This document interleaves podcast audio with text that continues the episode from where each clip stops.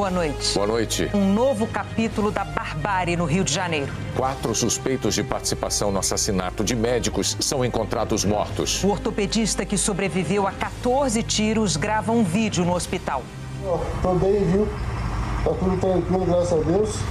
Só algumas fraturas, mas vai dar certo. O aumento da fiscalização da Receita Federal leva à apreensão de mais de 300 quilos de ouro no aeroporto de Guarulhos. Com rios secos no Amazonas, moradores ribeirinhos cavam poços para achar água potável em Manaus. A ativista Narguez Mohammadi ganha o Nobel da Paz por combater a repressão a mulheres no Irã. Rebeca Andrade conquista a prata no individual geral do Mundial de Ginástica Artística. E a americana Simone Biles leva o ouro pela sexta vez. Jornal Nacional está começando.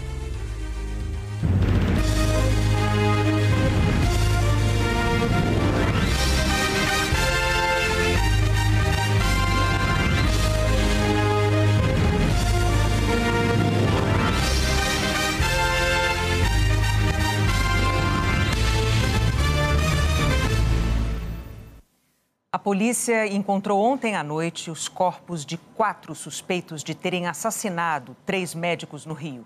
A principal linha de investigação é de que traficantes tenham confundido os médicos com milicianos. Daniel Proença, de 32 anos, é o único sobrevivente do ataque contra os médicos. Ele ainda se recupera no hospital dos 14 tiros que levou. Hoje divulgou este vídeo nas redes sociais. Pessoal, tô bem, viu? Tá tudo tranquilo, graças a Deus. Só algumas fraturas, mas vai dar certo. A gente vai sair dessa junto, tá? Valeu pela preocupação, obrigado. As famílias das outras vítimas passaram o dia se despedindo. Em Ipiaú, na Bahia, parentes e amigos prestaram homenagens ao médico Perseu Ribeiro de Almeida, de 33 anos. O corpo de Marcos de Andrade Corsato, de 62, está em São Paulo. O velório é amanhã. O adeus ao médico Diego Ralph Bonfim, de 35 anos, está sendo em Presidente Prudente, cidade onde ele nasceu no interior paulista. Diego é irmão da deputada federal Sâmia Bonfim e cunhado do deputado federal Glauber Braga, os dois do PSOL.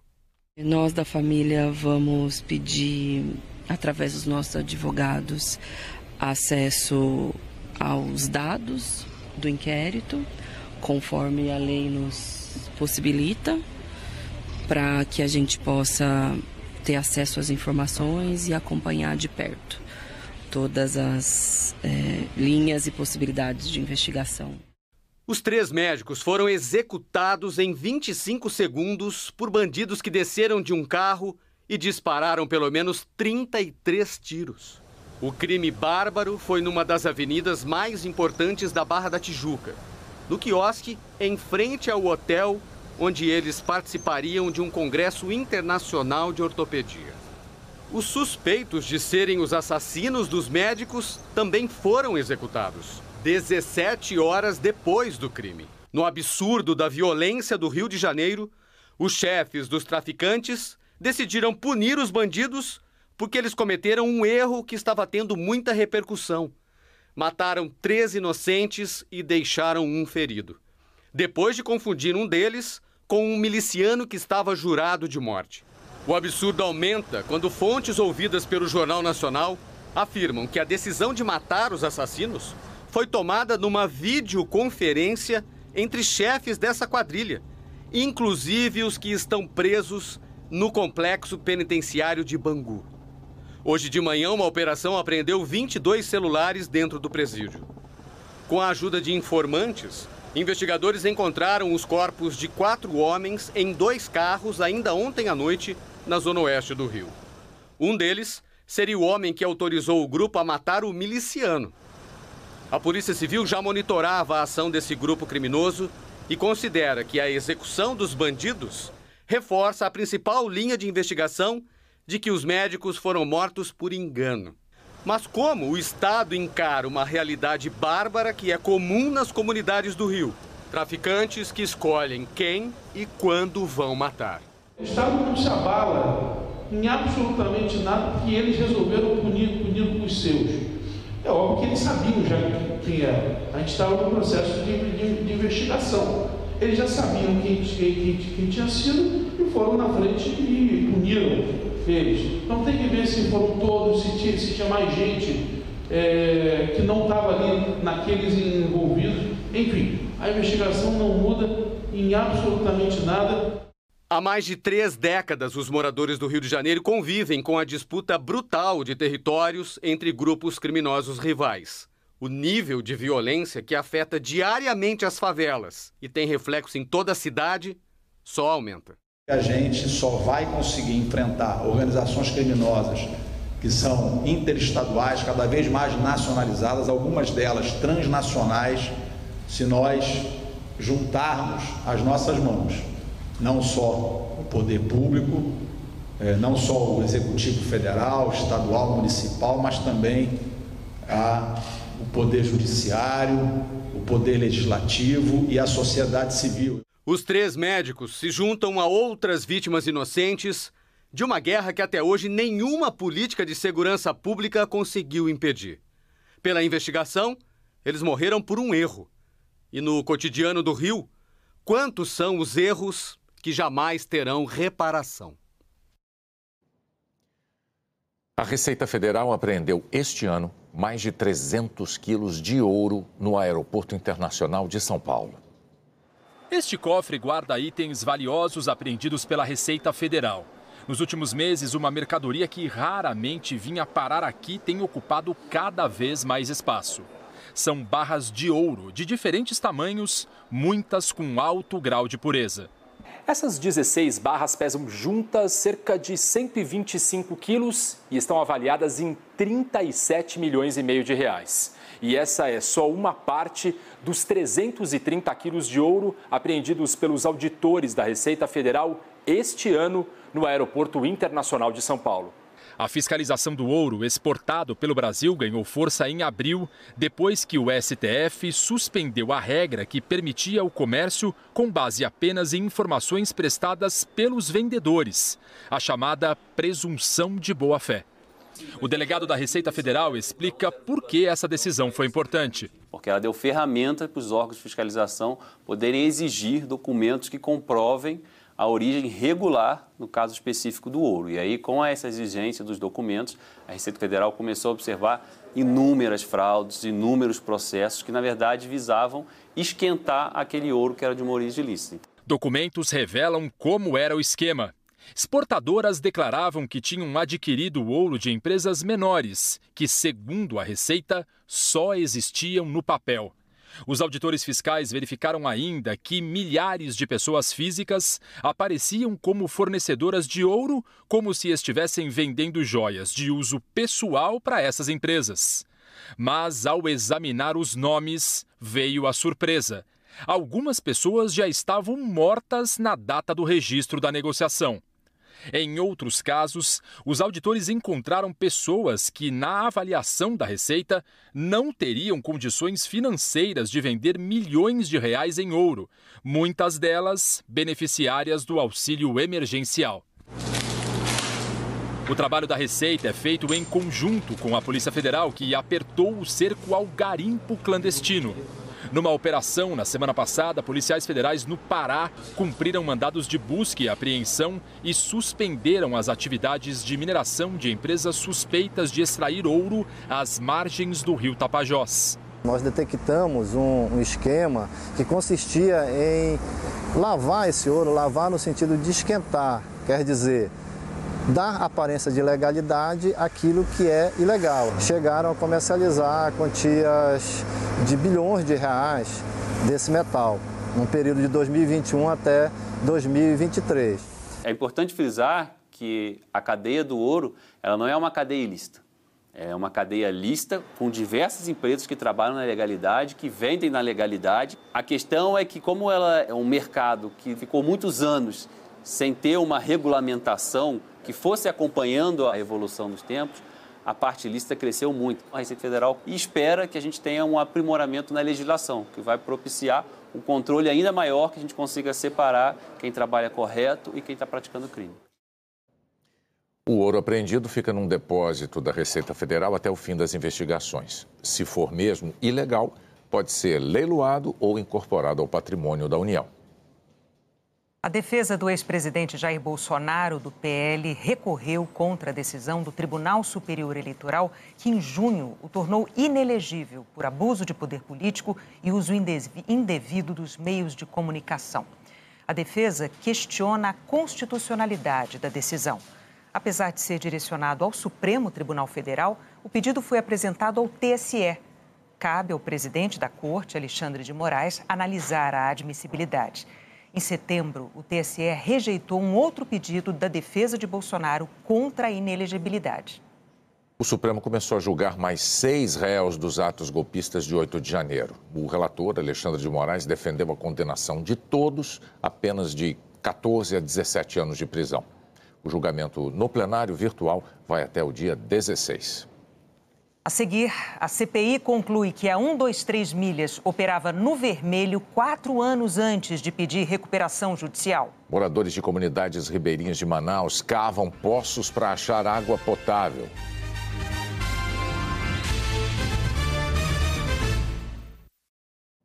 A CPI das pirâmides financeiras deve apresentar o relatório final na segunda-feira. As investigações mostram que a empresa 123 Milhas operava no vermelho quatro anos antes de pedir recuperação judicial. Em agosto, clientes fizeram fila na sede da 123 Milhas em Belo Horizonte, em postos da Defensoria Pública e em aeroportos. Em crise financeira, a agência suspendeu a emissão de bilhetes de viagens e de hotéis de uma linha promocional, em que os clientes compravam um pacote, mas não escolhiam a data exata e nem o horário do voo. Resultado: milhares de clientes pagaram, mas não puderam viajar.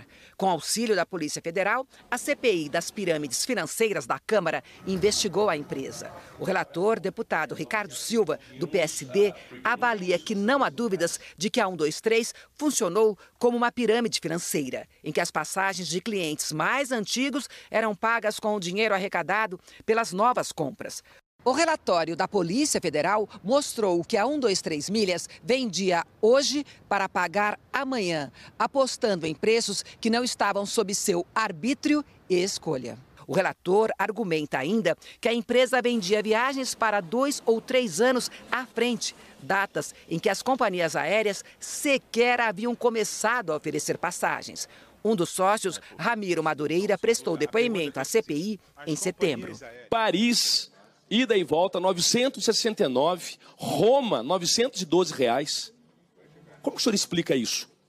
Gostaria de voltar aqui novamente nas premissas dessa linha promocional, que seria, primeiro, o momento correto de emissão da passagem que a gente conseguiria um preço mais barato, essa é a 1. A premissa 2, a redução do marketing da empresa ajudaria a custear esse essa diferença para essa linha promocional. Terceiro, várias pessoas acessando a, a 123 milhas com essas promoções trouxeram outras receitas adicionais e marginais a PF analisou 11 contas bancárias da empresa. De janeiro de 2019 a agosto de 2023, as operações financeiras das contas somam 46 bilhões de reais.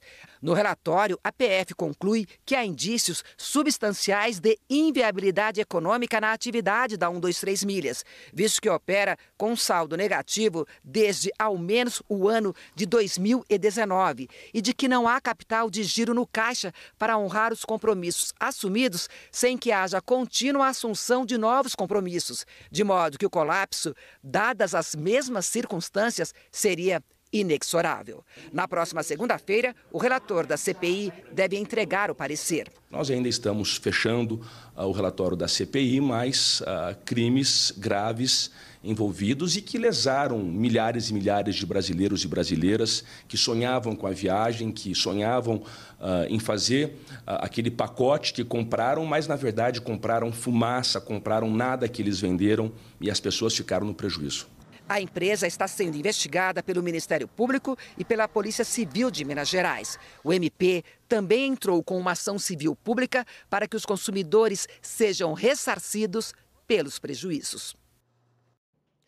A 123 Milhas nega ter atuado como pirâmide financeira e a acusação de ter criado a linha promocional por necessidade de caixa.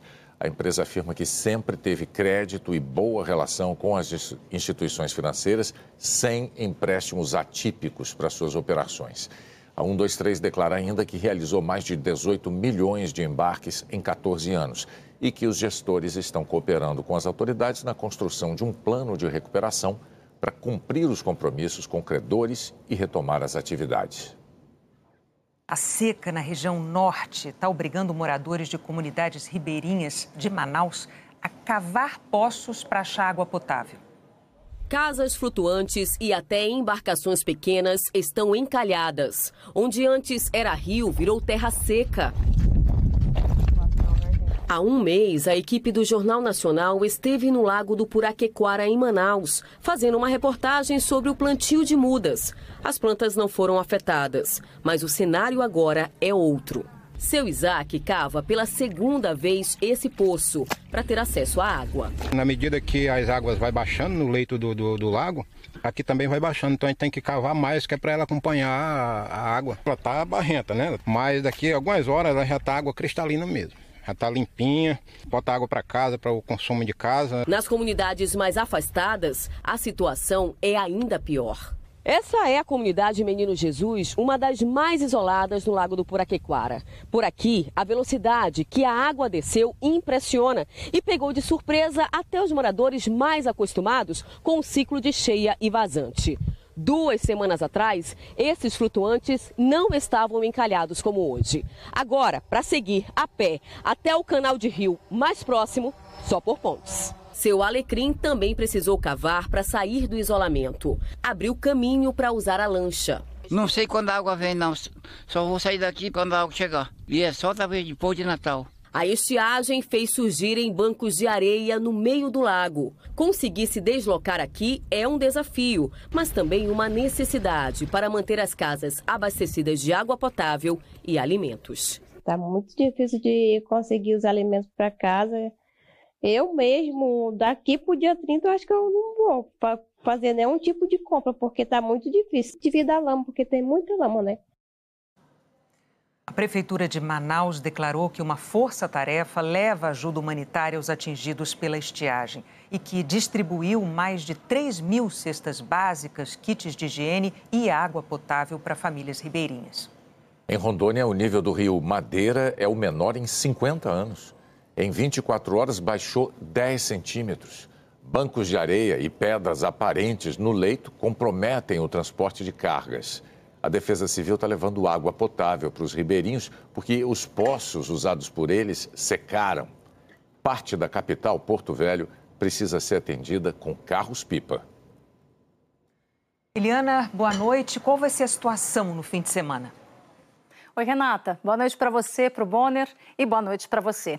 Amanhã vai ser mais um dia de pouca ou nenhuma chuva no norte. E hoje o Acre decretou situação de emergência. Só em Rio Branco são 17 mil pessoas prejudicadas com a seca, segundo a Defesa Civil. Em Manaus, Rio Branco e Porto Velho são esperados somente 2, 3 milímetros de chuva. Em Belém, nem isso. As máximas variam de 34 a 38 graus. No Nordeste, mais sol do que chuva também. E o ar fica muito seco. Inclusive em Teresina, com calorão de 40 graus. Nas outras capitais, pode chover até 10 milímetros, nada que cause grandes transtornos. Já no centro-oeste, há risco de fortes pancadas de chuva, especialmente no leste de Mato Grosso e no sul de Goiás. Em Brasília e Goiânia, 30 e 33 graus. Em Campo Grande e Cuiabá, 36 e 40 graus. Temperaturas de verão na primavera também no Sudeste, com tempo mais firme nessa parte amarela e possibilidade de chuva forte no Triângulo Mineiro, no sul de Minas e da região metropolitana do Rio de Janeiro ao estado de São Paulo. Na capital paulista, os termômetros miram os 34 graus, no Rio, 38. Com esse calor, temos combustível para os temporais, à tarde e à noite. Em Belo Horizonte é menor a probabilidade de o tempo fechar e em Vitória fica ensolarado. No sul, as instabilidades predominam. Quando Curitiba se aproximar dos 29 graus, deve chover de forma mais intensa. Porto Alegre para de esquentar nos 20 graus. Amanhece chovendo, depois diminui. E Florianópolis tem a pior condição, com nuvens carregadas a qualquer hora. As tempestades se concentram do litoral de São Paulo e do Paraná até o norte do Rio Grande do Sul. Em cidades gaúchas, é maior o risco de deslizamento. E Santa Catarina é o único estado com todas as regiões sob aviso. Por lá, o risco de raios é muito alto, o de granizo também. E tem previsão de rajadas de vento de 80 km por hora. Em Floripa, choveu quase a metade da média do mês em apenas seis dias. E amanhã tem mais chuva e muita. Em Joinville, Chapecó, Curitibanos, Criciúma, Blumenau, que suspendeu a Oktoberfest nesse fim de semana. A Defesa Civil alerta para novos alagamentos e deslizamentos. E onde o mapa está vermelho, a atenção é maior. Renata Bonner. Obrigada, Eliana. Em setembro, os alertas de desmatamento na Amazônia caíram 57% na comparação com o mesmo mês do ano passado. De janeiro a setembro, são 49% de redução. Já no Cerrado, os alertas aumentaram 149% no mês passado e 27% no ano. Em Brasília, as emas que vivem no Palácio da Alvorada tiveram filhotes ontem. Os 12 foram fotografados nos jardins ao lado do pai. São os machos de emas que constroem o um ninho, chocam os ovos de várias fêmeas e depois criam os filhotes. Fiéis encheram ruas da região metropolitana de Belém na procissão mais longa do Círio de Nazaré. A missa na Basílica marcou o começo da peregrinação. De manto novo, a imagem de Nossa Senhora de Nazaré deixou a igreja de manhãzinha, escoltada pela Polícia Rodoviária Federal. Calil trouxe a mulher e o filho da Alemanha para conhecer o Sírio. Quando a santa passou, ele ficou assim, olha, olha, ele ficou apontando. Ele tá assim, parece que ele tá entendendo, né? Tá em casa. Tá em casa aqui. Em frente ao hospital, houve a tradicional cerimônia de bênção aos pacientes com câncer. A padroeira do Pará percorreu ruas e avenidas de Belém e de mais duas cidades da região metropolitana, em um trajeto de casas enfeitadas e famílias reunidas. É um dia alegre, de muita emoção e muita gratidão.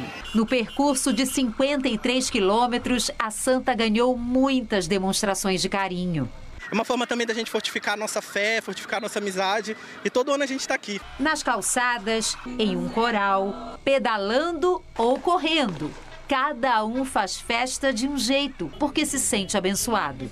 Para aliviar o sacrifício da jornada, solidariedade. Mais energia para refrescar, para ir até o final. Dá força para a gente, onde a gente não tem mais, a gente consegue tirar. É uma forma de expor o meu agradecimento, a minha fé na Nossa Senhora de Nazaré. Algumas paradas fazem parte do trajeto dos festejos. Essa aqui é uma delas em que a imagem de Nossa Senhora de Nazaré vai se aproximando de uma paróquia. É a melhor oportunidade para os devotos de ficar mais perto da santa. Pais que acreditam em milagres levam os filhos para agradecer. Toda a minha gestação, nossas preocupações e hoje o resultado, né? Deu tudo, tudo certo. A Romaria encerrou no fim da tarde, depois de 10 horas de homenagens. A Ilha da Amazônia! Viva! Viva! Viva! A seguir, os Estados Unidos decidem ampliar o muro na fronteira com o México. A ativista iraniana Narges Mohammadi ganha o Nobel da Paz.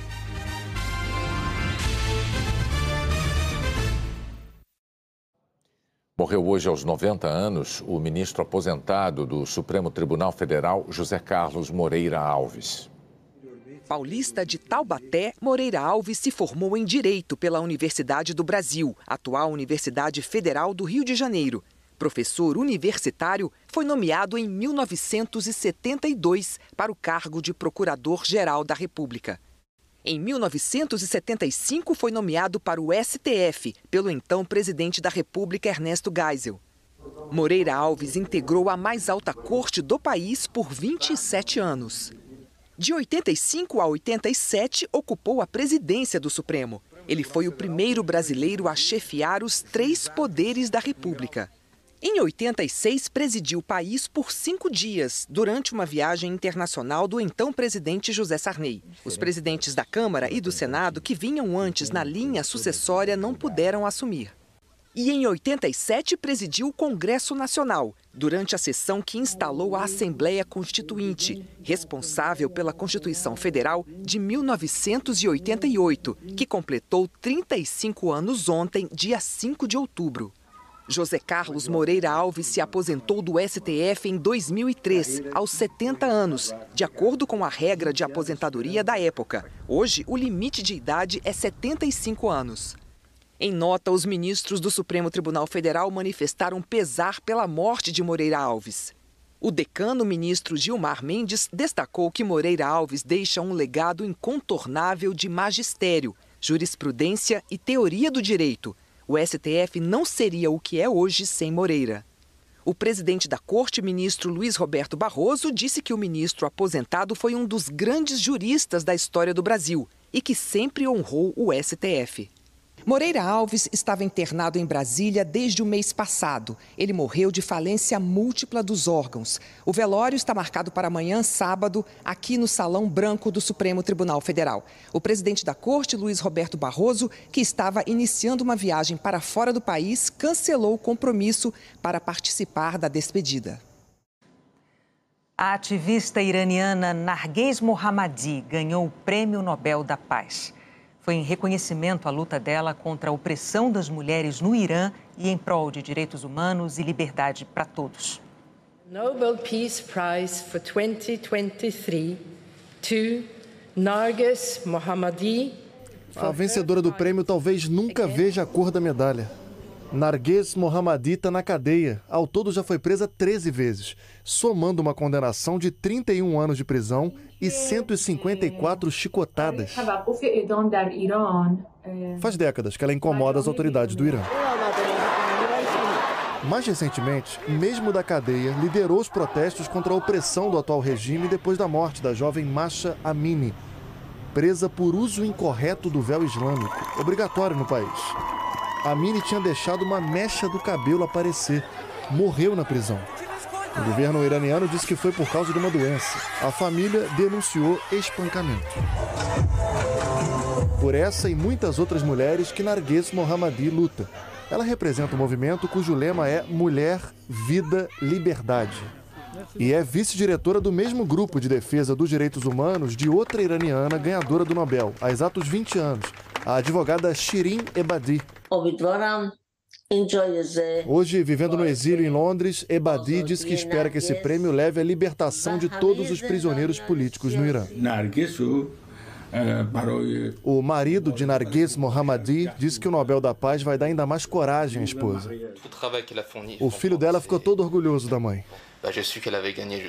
Eu sabia que minha mãe tinha ganhado o Nobel da Paz e eu não podia gritar na aula. Fiquei muito feliz. E esse prêmio não é só para minha mãe, é pela luta, pela mulher, pela vida e pela liberdade. Num comunicado, a vencedora do prêmio prometeu continuar no Irã, mesmo que isso signifique passar o resto da vida na prisão. Com o prêmio desse ano, o Comitê do Nobel diz que reconhece o trabalho de centenas de milhares de pessoas que se manifestaram contra as políticas de discriminação e opressão do regime iraniano. O comitê falou também que espera que as autoridades do Irã tomem a decisão correta e libertem Mohammadi para que ela receba o prêmio em mãos na cerimônia marcada para dezembro. Dentro e fora do Irã, o Nobel da Paz de Narges Mohammadi renovou a energia das ativistas que lutam pelos direitos humanos. Leila Abdullahi é filha de iranianos e lembra que, além de Narges, milhares de outras mulheres estão presas por protestarem. Mohammadi demonstra um nível de coragem e bravura que nenhum de nós no Ocidente consegue compreender. Ela não tem medo, na verdade, acho que o regime iraniano que tem medo dela. Uma das principais bandeiras de Narges Mohammadi é ser contrária às sanções econômicas impostas ao Irã. A jornalista iraniana radicada nos Estados Unidos, Azadeh Moaveni, explica por quê. As sanções nunca ferem as lideranças. As sanções prejudicam a classe média e a classe trabalhadora. E a elite prospera com as sanções e o isolamento do povo. Uma população isolada do resto do mundo é uma população enfraquecida. Ao mesmo tempo em que celebraram o prêmio de hoje, essas iranianas afirmaram que a ditadura religiosa do país país nunca foi tão violenta contra as mulheres.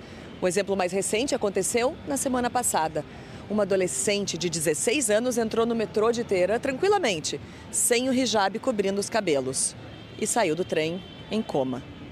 Armita Geravand entrou sozinha na estação e no trem. Segundos depois, várias mulheres a ajudaram a sair dali desacordada.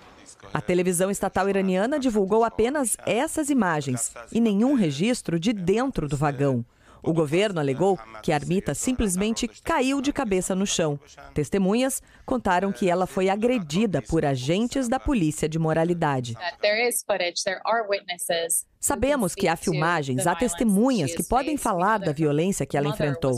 Sabemos que a mãe dela foi presa enquanto ela estava no hospital em coma. Então sabemos o suficiente, disse Leila. Sabe-se também que, mesmo com a violência contra as mulheres, o equilíbrio de poder nas ruas do Irã mudou. Quando vemos em uma escola na parte mais conservadora do Irã todas as meninas saírem no final do dia e fazerem isto, tirar o hijab na rua, é uma mudança profunda. Eu penso que a coragem e a disposição das mulheres de se apoiarem e mudarem a realidade diária delas é algo extraordinário. O governo dos Estados Unidos vai ampliar o muro na fronteira com o México. A ideia ficou conhecida mundialmente como promessa de campanha dele, mas está sendo implementada no mandato dele. Nessa semana, o governo de Joe Biden derrubou mais de 20 leis e regulamentações federais, incluindo medidas de proteção ao meio ambiente, para permitir a construção de um muro de 32 quilômetros de extensão na fronteira com o México. O Congresso americano aprovou a verba para a obra em 2019, quando Donald Trump era presidente. Por lei, a atual gestão é obrigada a usar o dinheiro para a construção. No dia em que tomou posse, o presidente americano assinou um decreto que dizia: construir um muro na fronteira não é uma solução política séria. Por isso, agora ele tem sido criticado e chamado de contraditório. Joe Biden afirmou que tentou usar a verba para conter a imigração ilegal de outra maneira, com investimento em tecnologia, mas que não conseguiu. Ao ser perguntado se acredita que o muro na fronteira é eficaz, ele apenas respondeu que não. Mas o discurso é desalinhado até mesmo dentro do governo. O secretário de Segurança Interna, Alejandro Mayorkas, afirmou que existe uma necessidade urgente e imediata de construir barreiras físicas na fronteira americana com o México, para evitar entradas ilegais no país. Em agosto, foram mais de 230 mil registros de tentativas, o maior número mensal deste ano. 13,5% do total eram de venezuelanos. Ontem, Washington firmou um acordo com Caracas para retomar a deportação dos cidadãos da Venezuela que vivem ilegalmente nos Estados Unidos. Essas pessoas estavam sendo enviadas para outros lugares porque não eram aceitas pelo governo de Nicolás Maduro. Há pouco mais de um ano da eleição presidencial americana, as últimas políticas migratórias do governo Biden contrariam a base de apoio do presidente, mas podem atrair os conservadores, que ainda estão indecisos. A seguir, a seleção masculina de vôlei vence Cuba. Rebeca Andrade brilha no individual geral do Mundial de Ginástica Artística.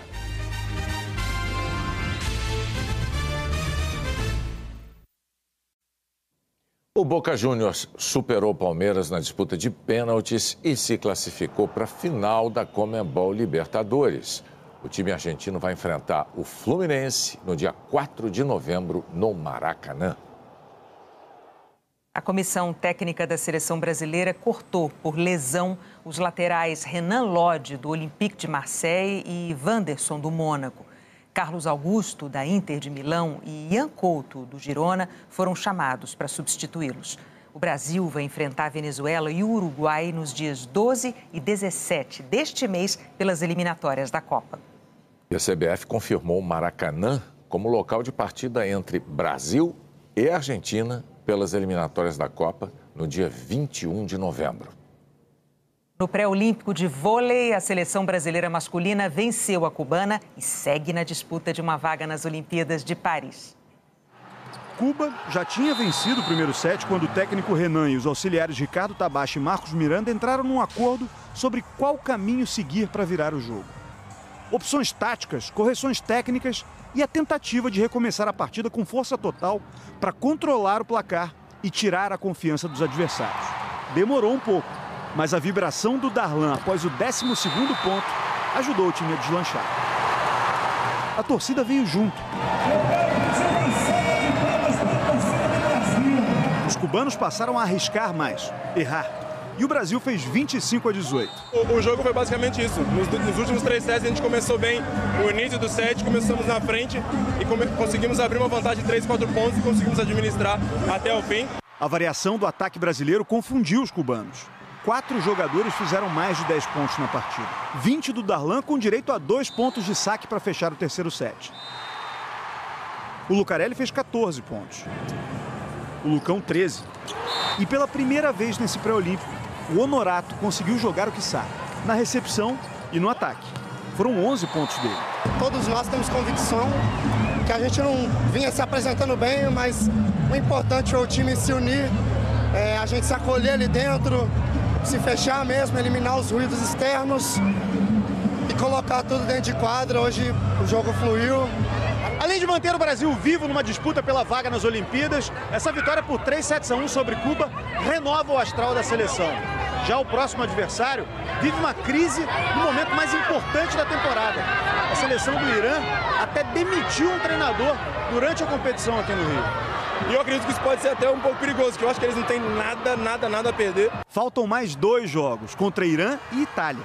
E o Brasil precisa de duas vitórias para garantir presença em Paris. No Mundial de Ginástica, a Rebeca Andrade conquistou a prata no individual geral. O semblante de serenidade é de uma atleta que aprendeu a não se preocupar com o desempenho das adversárias. Mesmo quando Simone Biles está entre elas. A final do individual geral prova que soma as notas das ginastas nos quatro aparelhos colocou frente a frente duas mulheres jovens que tiveram que amadurecer rápido por causa do esporte. Simone Biles, 26 anos, a ginasta mais vitoriosa da história, ficou dois anos sem competir para cuidar da saúde mental. Hoje ela se sente mais tranquila e feliz. Biles contou que passou a fazer sessões de terapia e que continuou com as consultas mesmo aqui no Mundial. Rebeca Andrade, que tem 24 anos, teve contusões graves no início da carreira que atrasaram o crescimento dela na ginástica mundial. E como ela aprendeu a lidar com os desafios? Muita terapia. Na final de hoje, as duas competiram no mesmo grupo de atletas em cada aparelho. Entre elas também estava Flávia Saraiva, que terminou apenas na 15ª posição. Biles foi melhor no salto, o primeiro aparelho. Rebeca no segundo, as barras assimétricas.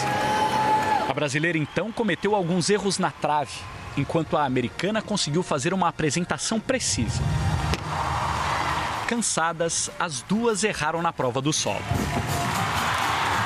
O de Biles foi até inusitado, um tropeço que raramente acontece. O que não é raro é a capacidade de encantar o público com movimentos que ela faz parecerem fáceis. Biles voltou a ter uma nota maior e conquistou o título mundial da prova pela sexta vez. A prata foi de Rebeca Andrade. Quando ficaram pertinho uma da outra pela primeira vez, foi logo para um abraço carinhoso. A gente está muito feliz ali, não tem, não tem como, tava uma torcendo pela outra e é uma honra poder competir do lado dela. Essa foi a 27 medalha de Simone Biles em mundiais, a sexta da Rebeca, que é a atleta brasileira mais vitoriosa da ginástica artística. As duas foram as primeiras de um pódio só com mulheres negras, o que nunca tinha acontecido na história da ginástica. A americana Shailise Jones ficou com a medalha de bronze. Biles disse que isso é exemplo da mágica que as mulheres negras têm. Black Girl Magic. Não tem como eu não me sentir grata e lisonjeada por hoje representar tudo isso que eu represento. É uma honra. Durante o hino nacional dos Estados Unidos, Simone Biles chorou. Eram lágrimas de orgulho por ter conseguido voltar. Rebeca Andrade exibiu aquele sorriso sereno. Era a alegria por ser uma das duas melhores do mundo. Amanhã, o Sport TV vai transmitir as finais por aparelhos do Mundial de Ginástica Artística a partir das 8h30 da manhã, horário de Brasília. E o Sport TV 2 mostra Brasil e Irã pelo pré-olímpico de vôlei às 9h30 da manhã. O Globo Repórter de hoje fala sobre solteirice, casamento e outras formas de amar. Vamos conhecer histórias inspiradoras contadas por casados e solteiros e descobrir o que está por trás das nossas escolhas. Qual o segredo dos casais que equilibram o compromisso com liberdade e leveza na vida a dois? Na celebração de bodas de diamante, uma lição de companheirismo e tolerância. Como é que faz para chegar nos 60? Imitando na mais Geraldo. Será mesmo impossível ser feliz sozinho? Na vida real e na ficção, a resposta é simples. Acho que você está bem em qualquer estado civil, né? As revelações de quem já foi casado cinco vezes e agora vive um novo amor à distância. Sucessão interminável de luas de mel. É hoje. No Globo Repórter. Em seguida tem o Jornal da Globo. Boa noite. Boa noite, bom fim de semana.